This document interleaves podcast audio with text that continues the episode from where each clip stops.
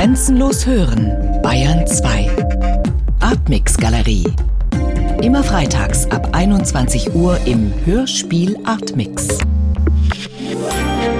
Bayern 2. Grenzenlos hören. Artmix Gespräch.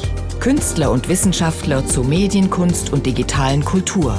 Immer freitags ab 20.30 Uhr im Hörspiel Artmix.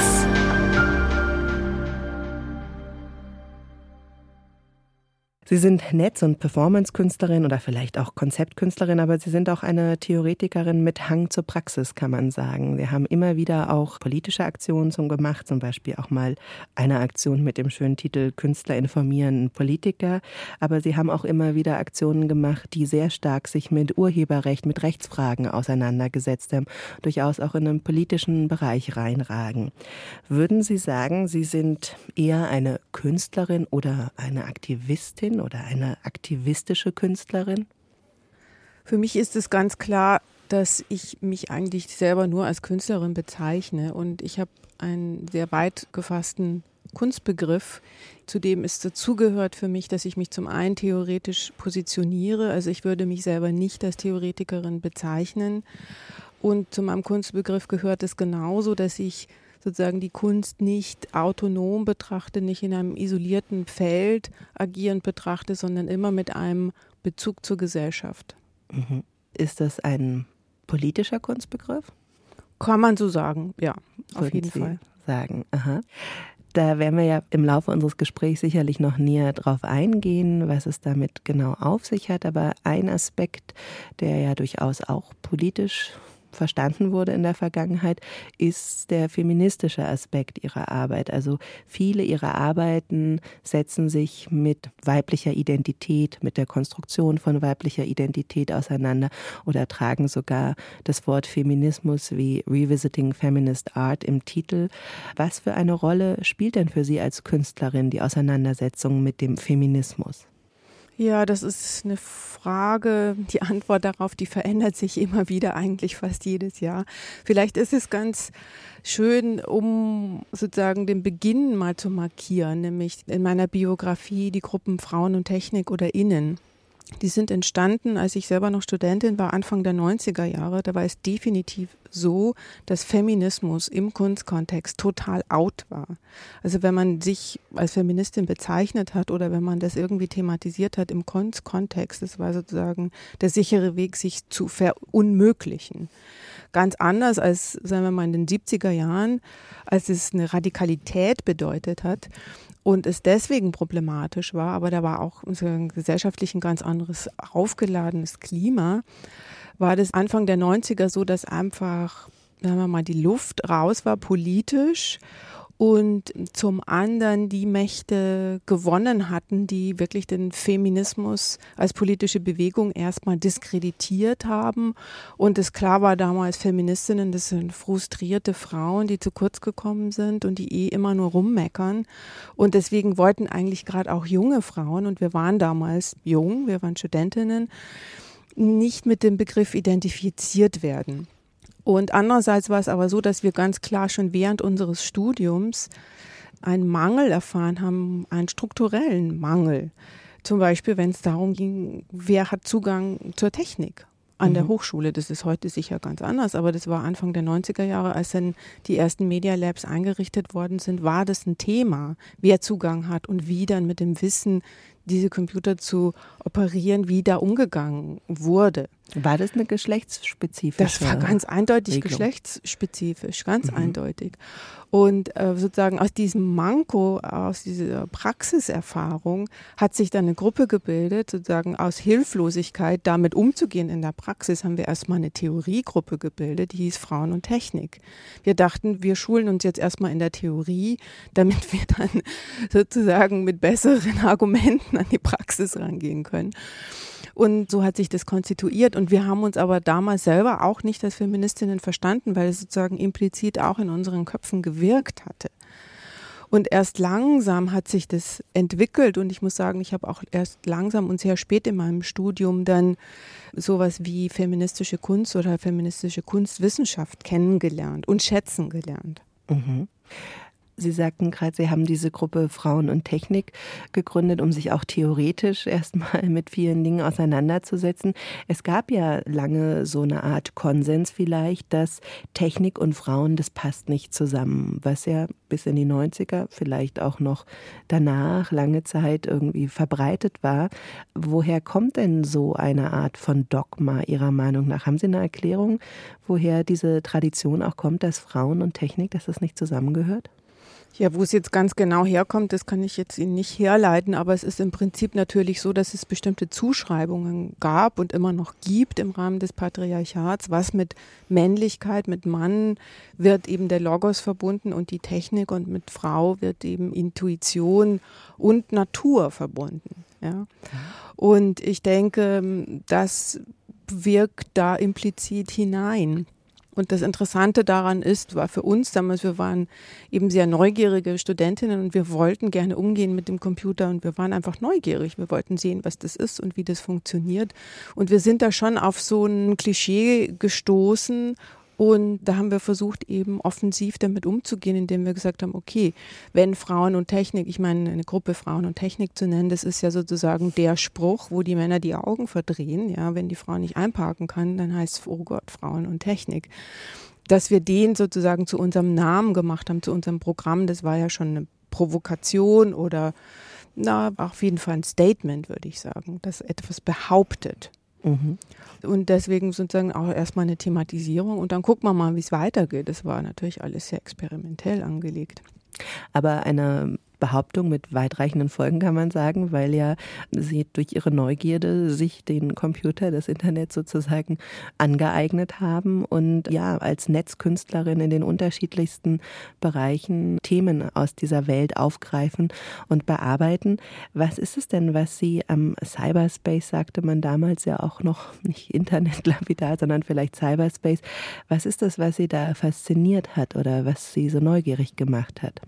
Also ich glaube, ich kann das ganz genau benennen. Ich hatte da ein Schlüsselerlebnis und zwar 1992 habe ich mein erstes Modem angeschafft und die Künstlerin Orlan, französische Künstlerin, die sich operieren lässt, nach verschiedenen Schönheitsidealen immer wieder umoperieren lässt oder Vorbildern aus der Kunstgeschichte. Die hat damals 1992 in einer Galerie eine Operation als Performance durchführen lassen und hatte eine Live-Schaltung angeboten. Das heißt, man konnte sich einwählen in den Rechner, den sie da aufgestellt hatten, in der Galerie und ist dann live sozusagen dabei gewesen, als diese Operation stattgefunden hat.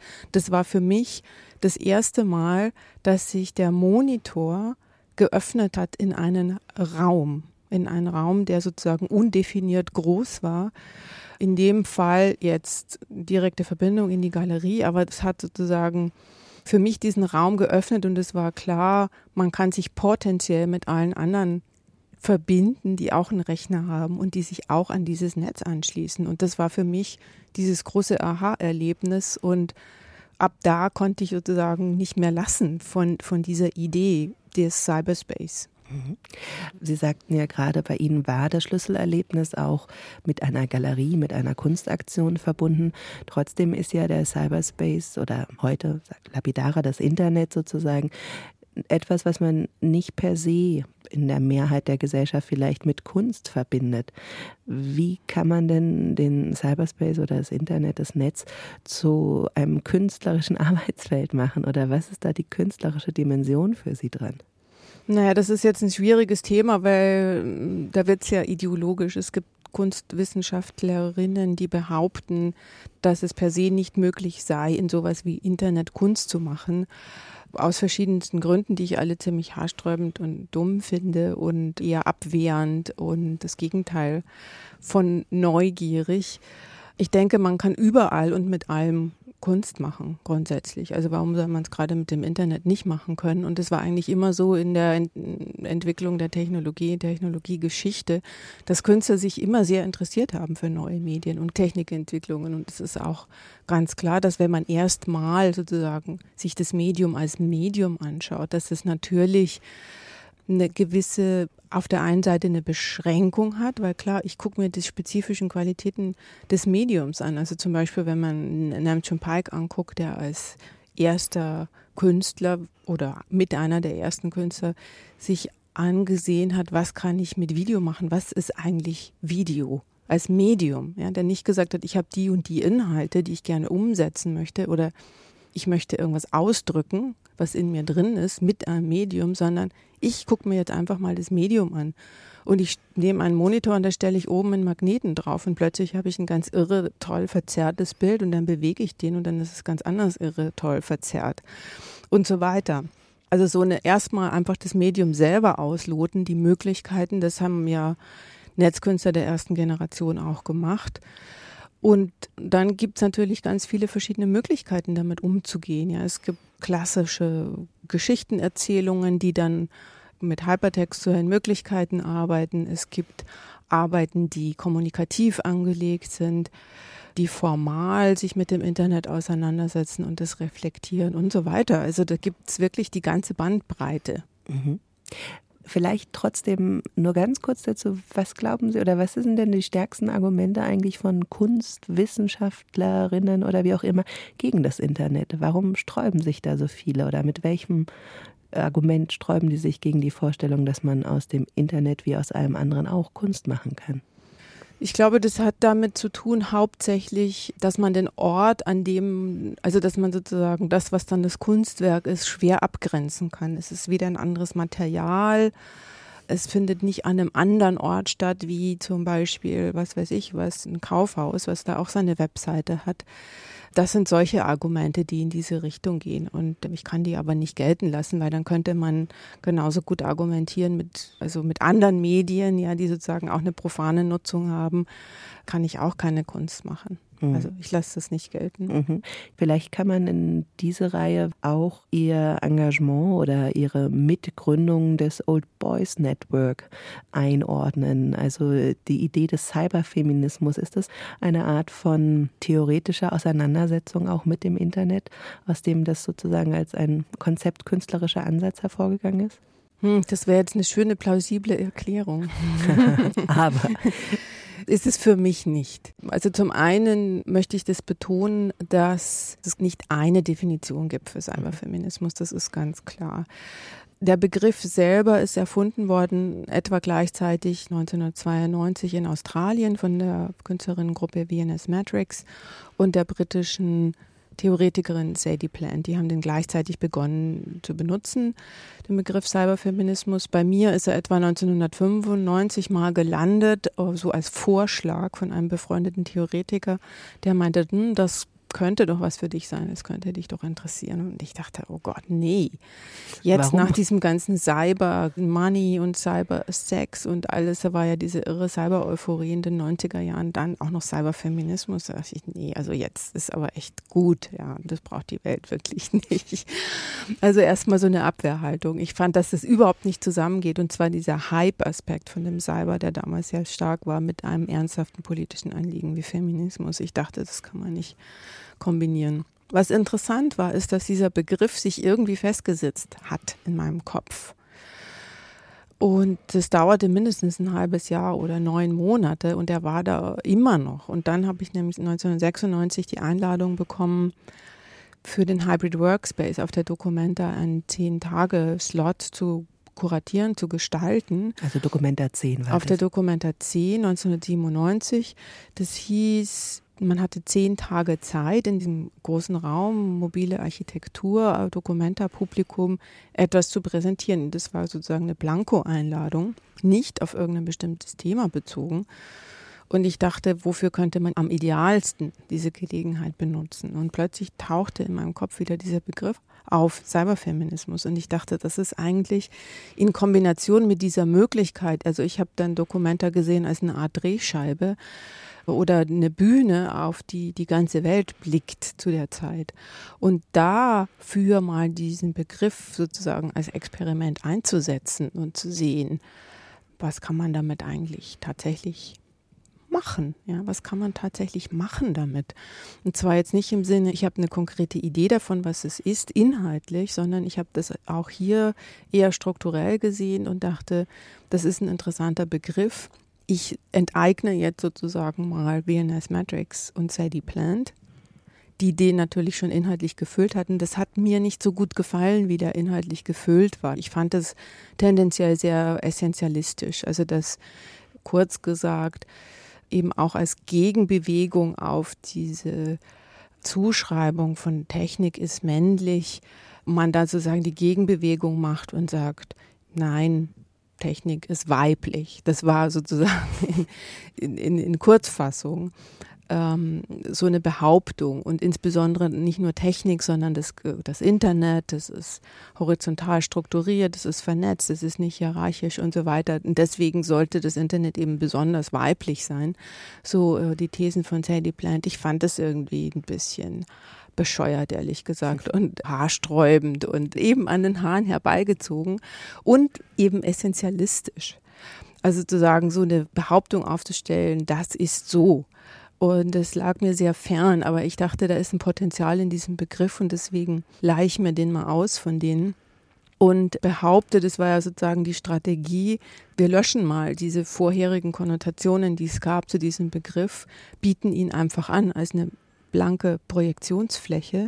Und dann haben wir einen Open Call in die Welt geschickt und haben gesagt, wer immer einen Ansatz dazu entwickeln möchte, ja, sei es ein theoretischer, ein künstlerischer, ein aktivistischer, was auch welcher Art, der möge einen Vorschlag zu uns schicken. Und das war damals, also sozusagen anlässlich der First Cyber Feminist International im Hybrid Workspace haben wir das Old Boys Network gegründet. Und nach dieser Aufforderung sozusagen bekamen wir eine Menge, also jetzt keine irrsinnig große Menge, aber eine Vielzahl von Vorschlägen und zwar wirklich aus der ganzen Welt, von Australien, Südamerika, USA, asiatische Ländern, auch aus dem Ostblock sehr viele, aus Russland. Die Russinnen waren sehr aktiv zu Beginn im Cyberfeminismus und aus ganz Europa. Und wir hatten die Möglichkeit, im Prinzip die alle einzuladen nach Kassel. Und das war natürlich großartig. Das war ideologisch überhaupt nicht festgelegt, wofür der Begriff jetzt stehen sollte, sondern wir haben gesagt, es ist auf jeden Fall notwendig, den Begriff Feminismus sozusagen zu erneuern, ihm einen neuen Klang auch zu geben, neue Aspekte dazu zu bringen, vielleicht auch mal alte Probleme anzusprechen, aufzuarbeiten. Und was eben sehr schön war, wir hatten drei Generationen Frauen im Hybrid Workspace dann, so die jüngsten etwa 20 bis First Generation Feministinnen der 70er Jahre aus USA.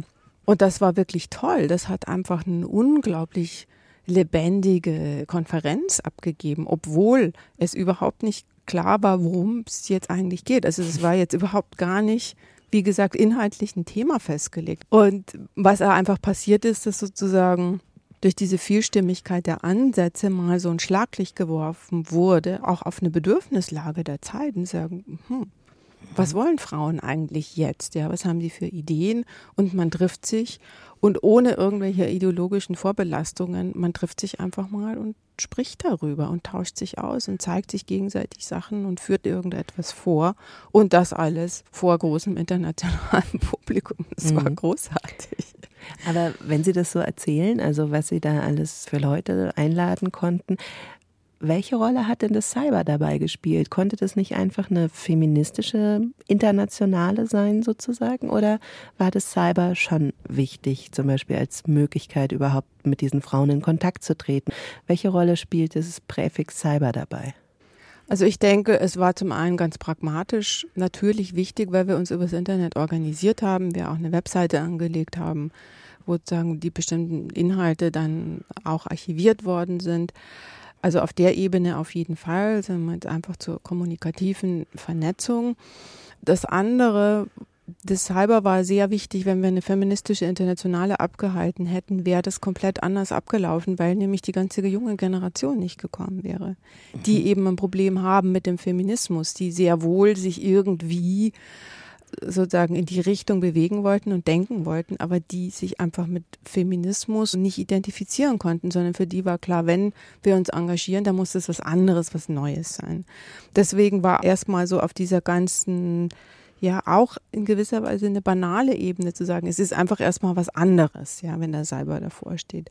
Und dann in der nächsten Stufe kamen da wirklich auch erst inhaltliche Bezüge zum Tragen, zum Beispiel zu bestimmten theoretischen Figuren, die in den 80ern, Ende der 80er Jahre entwickelt worden sind, die im Zusammenhang eben gerade auch von Technologie, Geschichte und Feminismus wichtig waren, nämlich die Cyborg von Donna Haraway. Und natürlich haben viele Cyberfeministinnen sich auf Donna Haraway bezogen und auf diese imaginäre Figur der Cyborg, die sozusagen eine Projektion ist einer Figur jenseits der Geschlechterdualität männlich-weiblich. Das war schon so eine neue Denkfigur, die auch sehr viel Potenzial freigesetzt hat. Welche Rolle hat denn die Idee der Cyborg, also eines neuen Menschentypens sozusagen zwischen Mann und Frau, die die Naturhistorikerin und Theoretikerin Donna Haraway Ende der 80er Jahre aufgeworfen hat in ihrem berühmten Cyborg-Manifest? Was für eine Rolle hat die für sie selbst gespielt? Also die Cyborg selber hat für mich persönlich überhaupt keine Rolle gespielt. Mhm. Aber Donna Haraway war trotzdem für mich sehr wichtig, weil nämlich sie nicht nur in ihrem Cyborg-Manifesto diese Figur des Cyborg entwickelt hat, die hat mich nie besonders beeindruckt, aus irgendeinem Grund. Also es gibt einfach persönliche Präferenzen. Das gehörte für mich nicht dazu. Aber Donna Haraway hat in ihrem Cyborg-Manifesto im Prinzip auch einen Politikbegriff entwickelt, den ich sehr interessant fand nämlich auch einen anti-essentialistischen Politikbegriff. Das heißt nicht zu sagen, mit bestimmten Definitionen Sachen festzulegen, sondern eigentlich zu versuchen, die gegenteilige Bewegung, dass man sagt, nicht auszuschließen, sondern einzuschließen, zu gucken, was ist alles da, was ist möglich, was können wir reinholen, um einfach eine Vielfalt und eine Vielstimmigkeit ja, zu erzeugen und das als politische Bewegung und nicht zu sagen, du stimmst nicht mit mir überein, deswegen will ich mit dir nichts zu tun haben, sondern genau das Gegenteil zu sagen, du stimmst nicht mit mir überein, dann lass uns mal zu reden anfangen und zu gucken und zu verstehen, wo sind die Differenzen und warum sind die da und wo kommen die her. Also einfach so eine Vielstimmigkeit als eine Qualität zu begreifen.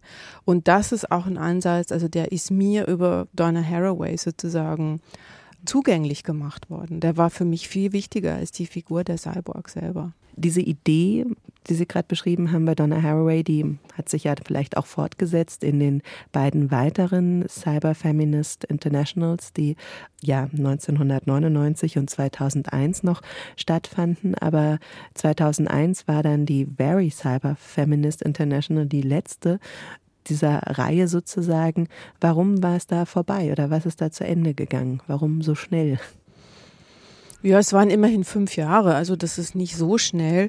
Aber ich möchte da nochmal anknüpfen an das, was ich vorher auch gesagt mhm. habe, was die Organisations- oder diesen Politikbegriff anbelangt. Da war uns sehr wichtig beim Old Boys Network sozusagen, dass wir den Politikbegriff auch nicht nur auf die Inhalte beziehen, über die wir sprechen und die wir verhandeln, sondern dass sich der Politikbegriff auch bereits in unserer eigenen Organisationsstruktur niederschlägt.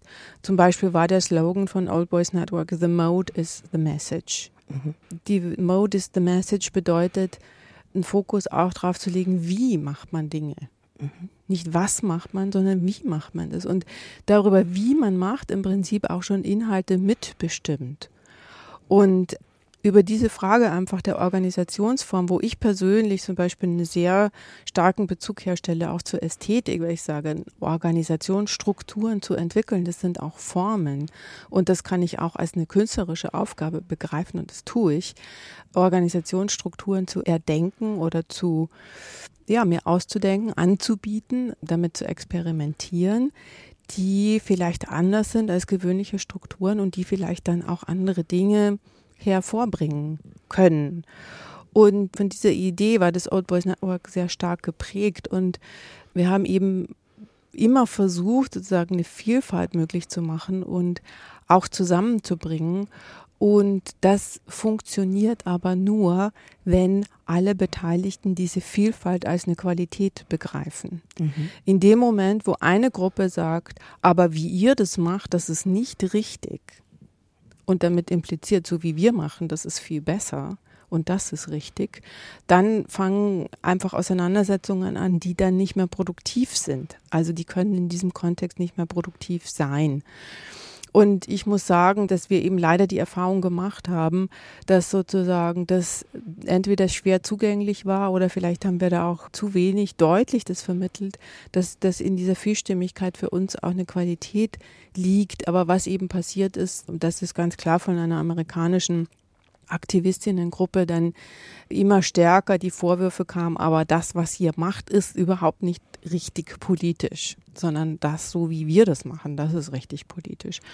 Und das war dann auf einer Ebene, die fand ich auch überhaupt nicht mehr interessant und produktiv. Also da wollte ich auch nicht weiterdenken und dann finde ich es eigentlich folgerichtig, wenn man, wenn man so ein Experiment dann beendet. Kann man sagen, dass vielleicht durch Ihre Arbeit in dem Zusammenhang von dem Old Boys Network, was ja ein ähm, ja, reine Frauenvereinigung war, kann man das so sagen. Also lauter Künstlerinnen, Theoretikerinnen, die sich unter diesem Namen auch zusammengeschlossen haben, dass sie da viel Inspiration oder Themen auch gestreift haben, die dann für ihre weitere Arbeit wichtig waren? Also zum einen waren es biologisch gesehen nicht nur Frauen. Mhm. Also dann bitte korrigieren. ähm, äh, die Sprachregelung war damals, es können sich alle beteiligen, die sich Frau nennen. Okay. Und ähm, was da jeweils unterm Röckchen ist oder nicht, da haben wir nicht, haben wir nicht nachgeprüft. Es war sozusagen auch so ein, auf einer rhetorischen Ebene festgelegt und es war uns wichtig, dass wir das nicht rein biologisch definieren. Aber was ja auch, finde ich, ganz interessant ist, ist diese Art, wie Sie den Begriff Cyberfeminismus aufgegriffen haben, aufgearbeitet haben, ähm, in Deutschland mit anderen zusammen oder von Deutschland ausgehend vielleicht, ist ja so eine anti-essentialistische Vorstellung davon gewesen, oder? Also auch mhm, eine, eine sich ein Aus Abarbeiten an der Idee der Identität oder auch vielleicht des Originals, sage ich mal, im Hinblick auf Ihre aktuellen Arbeiten oder so. Sind da schon so Konzepte wie, wie Original und Autorschaft, äh, ist das schon mit aufgeworfen worden durch die damaligen Arbeiten?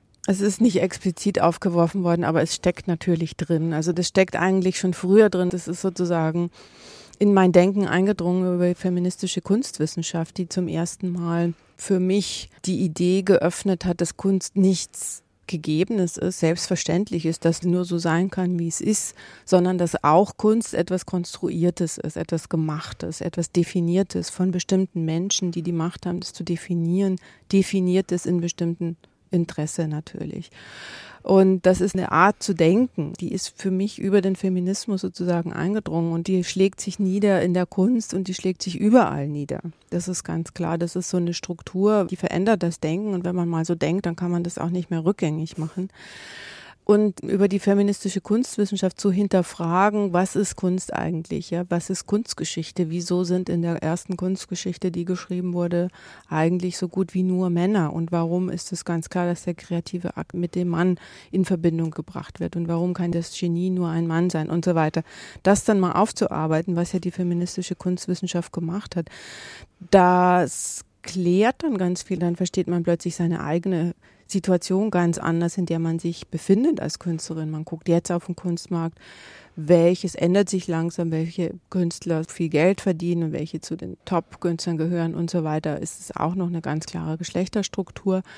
Aber überhaupt die Idee, wie kommt man dahin oder was gibt es für unterschiedliche Bedingungen, Produktionsbedingungen. Also dass man nicht nur immer die Kunst selber anguckt und sagt, wenn du genug leistest, dann machst du deine Karriere, sondern dass man auch die Bedingungen mit einbezieht, unter denen jemand etwas überhaupt leisten kann oder nicht. Ja. Das sind alles Denkbewegungen, die für mich über die feministische Kunstwissenschaften, feministische Kunst mir klar gemacht wurden. Und dazu gehört auch, also zum Beispiel diese ganze Infragestellung des Geniebegriffs und auch die Infragestellung damit natürlich von Autorschaft und von einem Original. Ja. Original ist nicht, ich habe eine weiße Leinwand und dann drücke ich mich aus, meine Gefühle und dann habe ich ein Original geschaffen. Was ist denn das eigentlich für ein Mythos, ja, das anzufangen zu hinterfragen?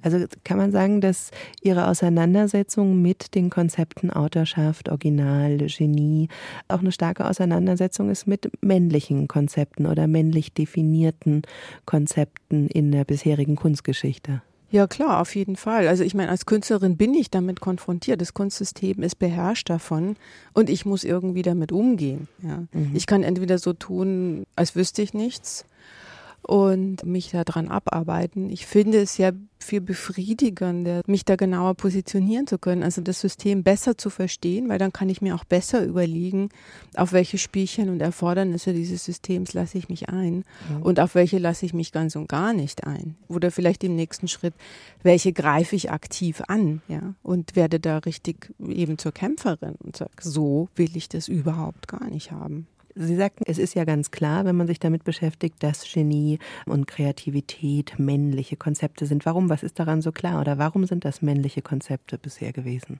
Das hat sich natürlich auch verändert im Laufe der Jahrhunderte. Vom reinen Kunsthandwerk, das war ja auch mal eine Phase in der Kunst, sozusagen bevor das Genie erfunden wurde, war ja Kunst sozusagen wirklich nur über das handwerkliche Können definiert. In einem nächsten Schritt hat der Künstler sozusagen dann nicht mehr nur sich auf seine Handwerklichkeit verlassen, sondern auf die Inspiration von oben. Und Genie ist ja ein Mensch, der die besondere Beziehung nach oben hat. Ja, der bekommt ja sozusagen den Auftrag von ganz oben und die Eingebung.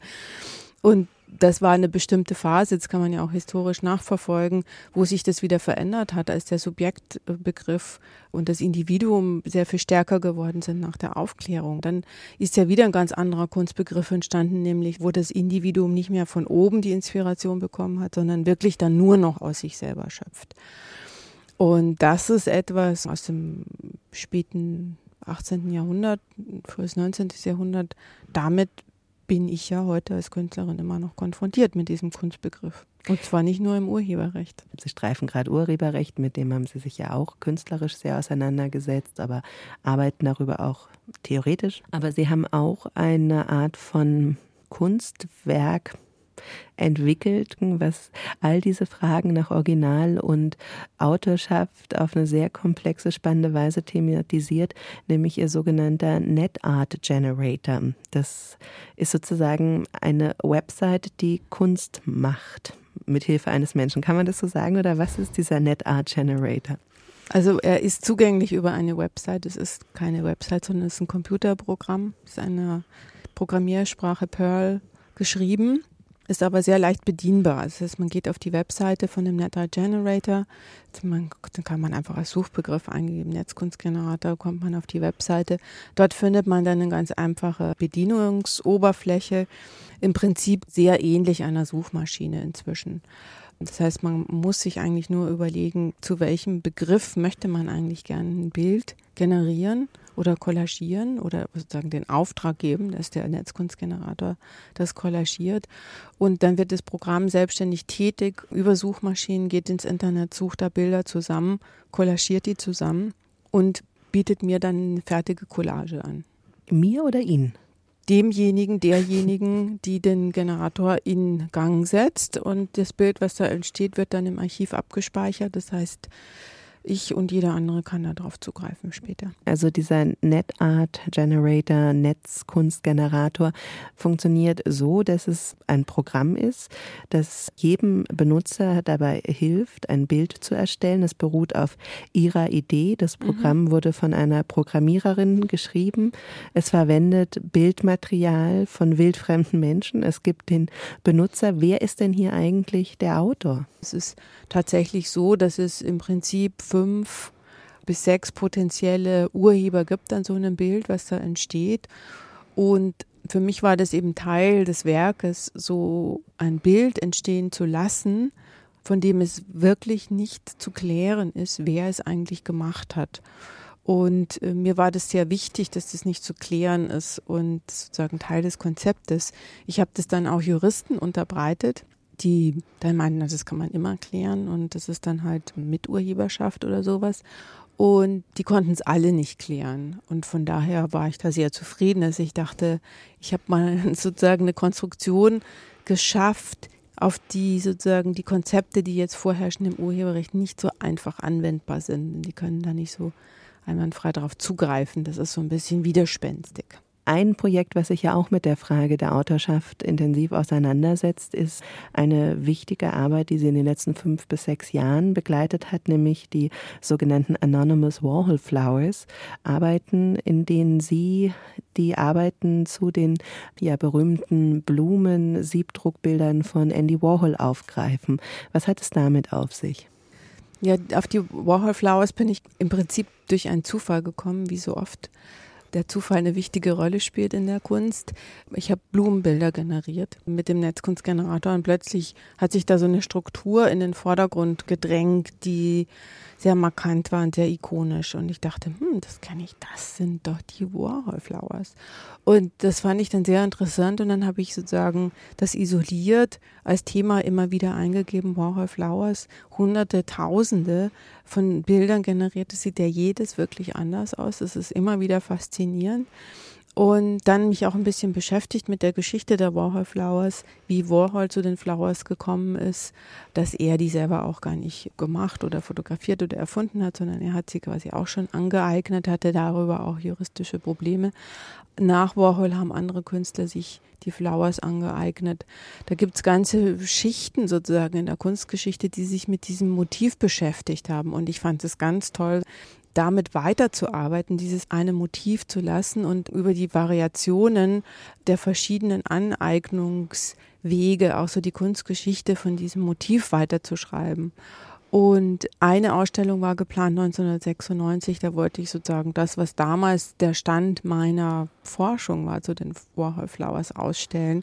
Und diese Ausstellung in der Schweiz wurde mir abgesagt aufgrund von Urheberrechtsproblemen das war sozusagen für mich die Initiation zu dem Thema Urheberrecht, wo dann plötzlich so eine Überschneidungslinie deutlich wurde, sozusagen, die sich aus meiner Arbeit entwickelt hatte, mein Interesse mit Autorschaft, mit Komplexierung von Autorschaft umzugehen, mit der Verunklarung von Autorschaft und mhm. plötzlich war ich selber mit Urheberrecht direkt konfrontiert als etwas, was meine künstlerische Freiheit einschränkt. Mhm. Und das hat sehr meine Neugier geweckt. Und es war sehr interessant zu sehen, ich habe das vorhin schon erwähnt, Ästhetik des 18. Jahrhunderts, die dann sehr wesentlich auf den Begriff des Autors aufbaut und auf einen bestimmten Werkbegriff, wie sehr sich das gegenseitig bedingt mit dem Urheberrecht bis heute mhm. eigentlich. Ein Begriff von wer oder was ist ein Autor, was ist ein Werk. Das fand ich sehr faszinierend und mhm. wie diese beiden Systeme sich immer wieder gegenseitig festgeschrieben haben.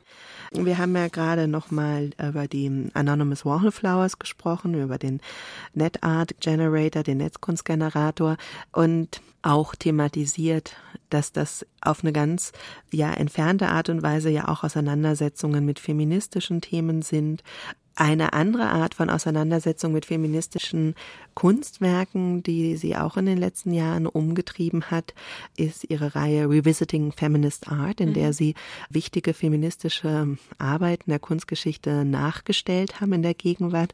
Und eine besonders herausragende äh, Reenactment-Arbeit ist für mich aus der Mappe der Hundigkeit, die sie als Le Chien ne va plus 2006 im Phoenix Einkaufscenter in Hamburg-Harburg nachgestellt haben. Das ist mhm. die Arbeit von Wally Export, in der sie 1969 durch Wien Peter Weibel wie ein Hund an der Leine spazieren führte. Warum haben Sie sich für diese Reihe Revisiting Feminist Art entschieden und worum geht es Ihnen dabei? Also spielen zwei Aspekte zusammen. Einmal das ist sozusagen das Verfahren, was ich da anwende, ist die Wiederholung. Aber ich wiederhole nicht irgendetwas, sondern ich wiederhole bestimmte feministische Arbeiten, die mir persönlich auch sehr wichtig waren, die ich sehr radikal empfunden habe und die mich auch beeinflusst haben. Was mich daran interessiert hat, ist die nach einem Zeitraum von etwa 30 bis 40 Jahren zu wiederholen, um auch in einer Art Versuchsanordnung zum einen mich selber diesen Arbeiten auszusetzen, zu sehen für mich selber, was produziert es für ein Erleben, für ein Erlebnis, das ist eine persönliche Erfahrung, aber auch zu sehen, was passiert, wenn die Arbeiten jetzt nochmal gemacht werden, um zu sehen, was hat sich in diesen 30, 40 Jahren in der Gesellschaft verändert. Also sozusagen die Wiederholung zu nehmen, um so eine Entwicklung daran ablesen zu können. Was konnten Sie zum Beispiel an der Arbeit Le Chien ne va plus ablesen, die sich ja mit Valley Exports 1969, also 37 mhm. Jahre danach, mhm. auseinandergesetzt hat mit der Arbeit aus der Mappe der Hundigkeit von Valley Export. Was hat sich in diesen 37 Jahren geändert oder was waren Ihre Erfahrungen 2006? Es waren verschiedene Veränderungen. Zum einen war sehr deutlich, dass fast keiner, also es waren sehr viele Leute unterwegs in diesem Einkaufszentrum, fast keiner hat einfach sich das nur angeguckt, sondern die meisten haben eigentlich so reflexartig ihr Handy rausgeholt und haben sofort angefangen zu filmen oder zu fotografieren. Einfach so eine mediale Vervielfältigung hat sofort stattgefunden. Das ist das eine. Da muss man sagen, Harburg liegt in einem Gebiet in Hamburg, in dem sehr viele Migrantinnen wohnen und für die so ein Umgang mit Kunst oder dass eine Performance stattfindet eigentlich nicht selbstverständlich ist. Da war schon noch mal so eine Art von Verstörung erkennbar. Zum Beispiel eine Frau, die hat es gesehen, die ist plötzlich dann mit ihrem Kinderwagen rückwärts gegangen, völlig unbewusst. Also die wollte sich davor in Sicherheit bringen oder schützen.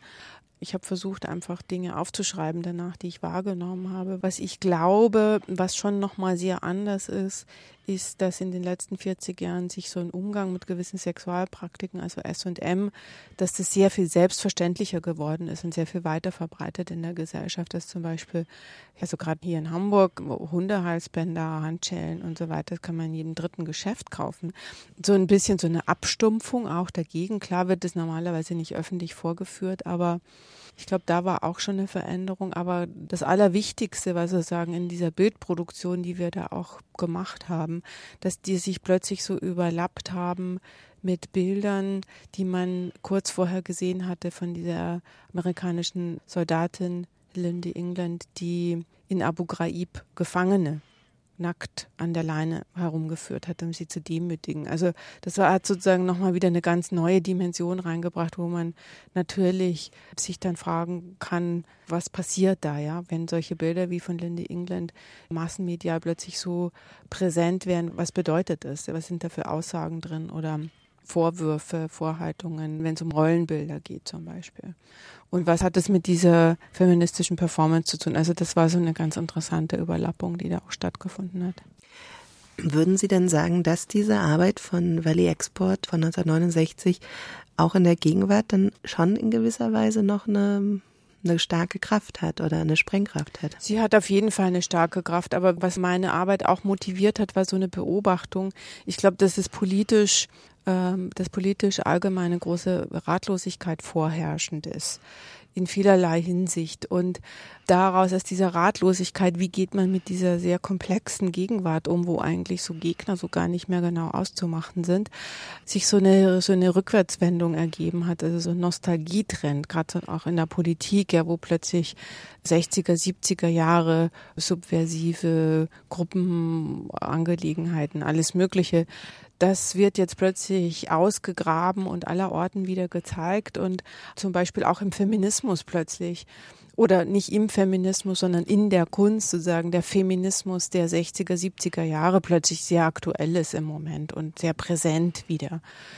Und das war für mich auch so eine Fragestellung, also die damit implizit war. Was bedeutet das eigentlich?